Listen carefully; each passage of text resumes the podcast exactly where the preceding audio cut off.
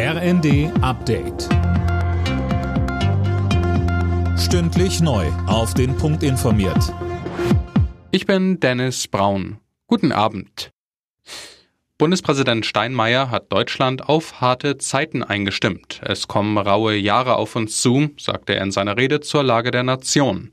Und mit Blick auf den russischen Angriffskrieg in der Ukraine sprach Steinmeier von einem Epochenbruch. Wenn wir uns einen Begriff machen von dem Zeitalter, das zu Ende gegangen ist, dem neuen Zeitalter, das begonnen hat, dann und nur dann schärfen wir unseren Blick für das, was jetzt von uns verlangt ist. Und ich bin sicher, dann müssen wir dieser neuen Zeit nicht angstvoll oder gar wehrlos entgegensehen.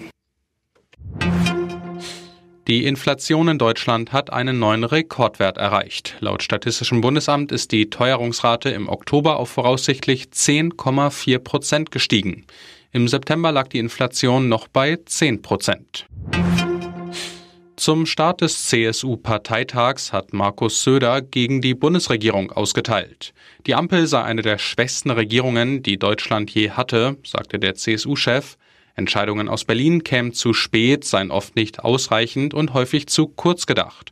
Zu den aktuellen Herausforderungen sagte Söder, Wir stehen an einer neuen Schwelle bei Corona. Wir sind auf dem Weg von der Pandemie zur Endemie. Und deswegen sage ich auch deutlich, ich kann das ständige Gemeckere von Herrn Lauterbach und seine Warnungen nicht mehr hören. Es ist unglaubwürdig, vor Corona zu warnen und Kiffen zu erlauben, liebe Freundinnen und Freunde. Der 1. FC Köln hat in der Fußball Conference League die Chance auf den Einzug in die K.O.-Runde gewahrt. Im Nachholspiel beim 1. FC Slowacko gab es einen 1 zu 0 Erfolg.